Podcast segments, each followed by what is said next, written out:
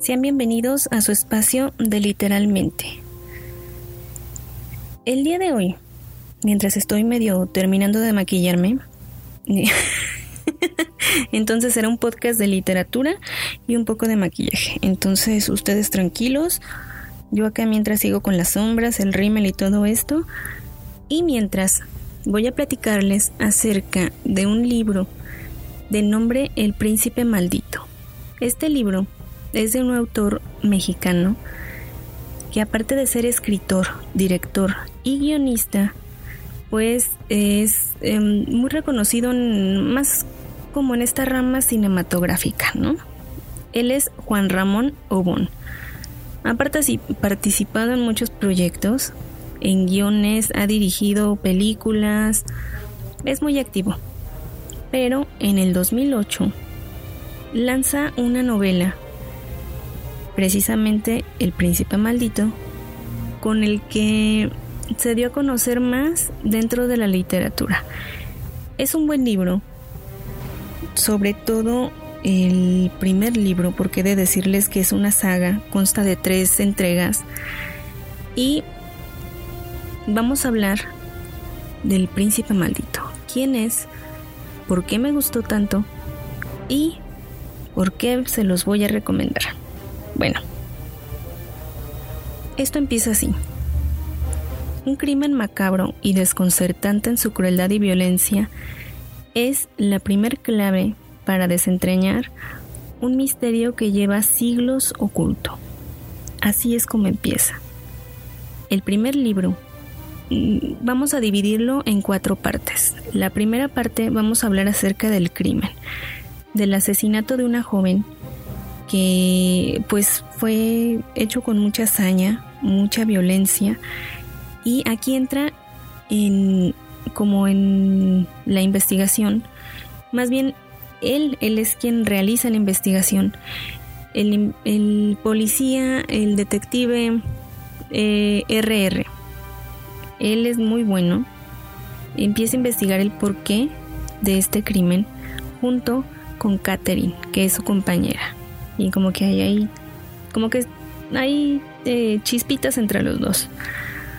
Conocen a Julia, que es la abuela de la víctima, y empiezan como a desentrañar secretos antiguos. Todo es em, referente a un anillo que traía Nicole, que era la, la, víctima.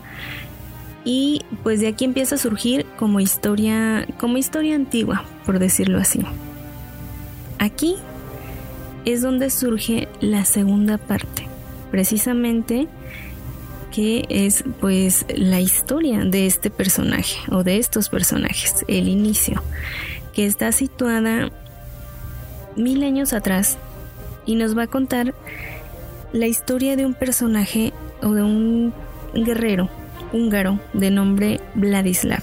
Él era muy cruel, muy sanguinario, lo apodaban el lobo y eh, bueno, era malo. Se enamora de una, eh, de una mujer fuerte, eh, voluntariosa, de nombre Sofía. Mm, obviamente es como la historia de Romeo y Julieta, más o menos, pero no igual. Vladislav está contra el cristianismo mientras Sofía es una devota cristiana. Ellos se enamoran, quieren estar juntos, pero no los dejan. Vladislav es maldecido queda así como, como maldito para el resto de sus días y todo esto. Y te va contando esta historia. He de decirles que el libro se desarrolla en capítulos. En un capítulo te va narrando como el presente, te va contando cómo van las investigaciones de RR, de Catherine y de Julia para tratar de encontrar al asesino de Nicole. Mientras que en el siguiente capítulo te remite a, la antigüedad, donde te va contando la historia de la vida de Vladislav cómo fue su amor, cómo se desarrolló, quién lo maldijo y en qué se convierte. Después de esto, bueno, aquí les, les he de decir que este libro, estos vampiros que nos narra Obon, son como del tipo de Anne Rice. No sé si hayan leído Anne Rice, pero son vampiros más primitivos, más sanguinarios, crueles, que no tienen ninguna empatía por la raza humana. Ellos ya no sienten nada. estos son los vampiros que nos narró Bon. Crueles. Entonces sí trae muchas escenas como sanguinarias, fuertes, pero no así como de, exagerado. Entonces se aguantan. bueno, se aguantan las escenas, no que se aguanten ustedes. Ah, claro. De aquí llegamos a la tercera parte del libro, que es la investigación. Obviamente nos situamos otra vez eh, al lado de RR y Catherine, con, donde van pues descubriendo el significado de este anillo les digo, que lleva muchísimos años eh, en posesión de la familia de Julia, que tiene un secreto y que es como, eh, como el hilo conductor de todo esto. La cuarta y última parte es la solución de todo este problema, es donde nos explican que Sofía y Maurice, que es como su, su ayudante o su lacayo, están en búsqueda de Vladislav, como del lugar exacto en donde él se encuentra. Porque en la antigüedad, en la antigüedad él fue em, encerrado capturado, lo tienen cautivo en un lugar secreto y él juró eh, al momento de separarse de Sofía que iban a volver a estar juntos, que iban a, como que su amor iba a ser eterno, que lo esperara y sobre todo que lo buscara. Le iba a dar como una, unas pistas, le iba a hacer llegar una pista de dónde se encontraba su tumba. Esto precisamente es lo que pasa en el primer libro por eso Sofía está tan desesperada, por eso a través de tantos y tantos años se vuelve tan fría, tan, tan maquiavélica, tan cruel, tan violenta sobre todo, por la desesperación de volver a estar junto a su verdadero amor. Porque esto es como el, como el cuento de las princesas, pero al revés. Él está cautivo en su torre, ¿no? en el castillo, encerradito, y está esperando que su dulce princesa llegue por él y, lo rescate y puedan salir. Más o menos de esto trata el libro. Es una historia muy buena, está muy bien planteada, tiene muy buena mm, narrativa. Los personajes me gustaron porque son unos vampiros fuertes, como les digo, y pues no tan eh, pues no tan suavecitos como ya los venían poniendo, ¿no? En otras, en otras eh, sagas o en otras historias, sino que son vampiros, eh, pues, pues sí, o sea, como los, como los que, como los que encontrábamos antes en otros libros, como Drácula. No les quise traer, bueno, yo no les había hablado hasta el momento de ningún vampiro. Habíamos hablado de zombies, de libros de terror, de ficción y de todo, pero no había tocado el tema de vampiros. No quise empezar con Drácula porque como que es lo clásico, ¿no? Como que todos se van vampiros, Drácula. Entonces quise traerles algo diferente y sobre todo de un autor mexicano. De esto trata el primer libro. Hasta aquí termina. Después da paso a lo que es el segundo libro, del título Los amantes de sangre. En este libro tenemos, bueno, también vamos a dividirlo. Esta vez vamos a dividirlo en cinco partes. En la primera parte nos va narrando acerca de mm, como de la reincorporación de RR a su trabajo. En el primer libro tuvo un fuerte enfrentamiento con Sofía, donde no les puedo narrar en qué terminó, solo he de decirles que fue muy fuerte, que por fin está de nuevo ahí trabajando, que a pesar como que todo está tranquilo y en calma, él no se siente así, como que interiormente sabe que esto no ha terminado, que van a pasar más cosas y está como, como alerta. Esto nos lleva a hablar de la liberación. ¿La liberación de quién? Van a pensar. Precisamente, Vladislav. En esta segunda parte de, la saga nos cuenta acerca de que por X causas, causas humanas y pruebas, estudios, todo esto, liberan por error a Vladislav. Lo sacan de su encierro después de tantos años.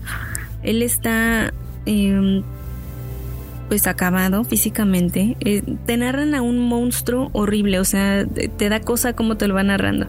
Él sale de ahí arrastrándose, necesita comer, necesita obviamente consumir eh, sangre y además de eso está lleno de odio, de rencor, es aún más sanguinario que antes, como que el encierro lo Em, como que no le hizo bien estar ahí, ¿no? Estar tantos tiempos solo pensando en, el abandono de Sofía, en que nadie va ahí por él, en el odio hacia, hacia, pues, los cristianos que fueron quienes lo encerraron.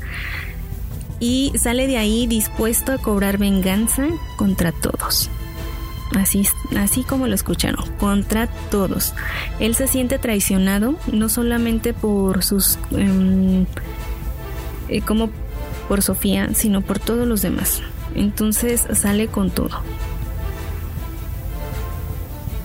Después de esto, vamos a ver que RR junto con Catherine están como cada vez más conscientes de que pues no ha terminado la historia, de que tienen que enfrentar a un eh, como a un nuevo mal. ¿Habían enfrentado a Sofía? Sí, era muy fuerte, era mala, era, era lo peor. Pero no habían conocido a Vladislav. No saben a lo que se enfrentan. Y es ahí cuando, mm, cuando viene una parte de la historia muy buena, de muchísimo suspenso que les va a encantar, que es por fin el reencuentro, el reencuentro entre Sofía y Vladislav. ¿Qué es lo que pasa? Porque recuerden que Vladislav se sentía traicionado, entonces él no está como que muy romántico en ese momento. Y Sofía espera un reencuentro como como en su nube rosa, ¿no? Como que todo va a ser amor y van a estar juntos todo el tiempo y se van a querer como antes y todo esto. Pero mm, pues no es así no va a pasar de esta forma como Sofía se lo, se lo imagina en su cabecita. Eh, digamos que después de este reencuentro, deciden eh, unir fuerzas y terminar con RR y con Catherine. Entonces, después de esto, secuestran a Catherine, no se sabe dónde está, qué le han hecho y sobre todo si aún sigue con vida. Empiezan a pasar muchas cosas en la vida de RR. Sus creencias son sacudidas por completo porque él era una persona muy lógica y empieza como a darse cuenta que nada es lo que parece. Empieza a ver que no van a poder contra, contra este ser sobrenatural tan fuerte y tan poderoso que su enfrentamiento con Sofía en el primer libro le ha dejado secuelas. Él siente que ha sido contaminado y pues eh, se enfrenta a eso, a ese miedo, ¿no? De, cambiar. Mientras tanto, Catherine está luchando contra sus propios demonios, está tratando de sobrevivir y de esto trata el segundo libro. También nos vuelve a hablar de Julia, la, la abuela de Nicole, la víctima del primer libro, y nos habla de que su familia está llena de secretos, de misterios y de todo esto, pero que dentro de esos secretos se encuentra la clave para terminar con Vladislav. Pero Julia no quiere revelar ese secreto. Tiene que ser persuadida por RR porque de no ser de no descubrirse ese secreto, el mundo pues se va a ver envuelto en una oscuridad, va a ser eh, devastado por la maldad y por la eh, por la crueldad de Vladislav. Vamos a dejar aquí el segundo libro para no revelarles tantas cosas y vamos a entrar en el tercero.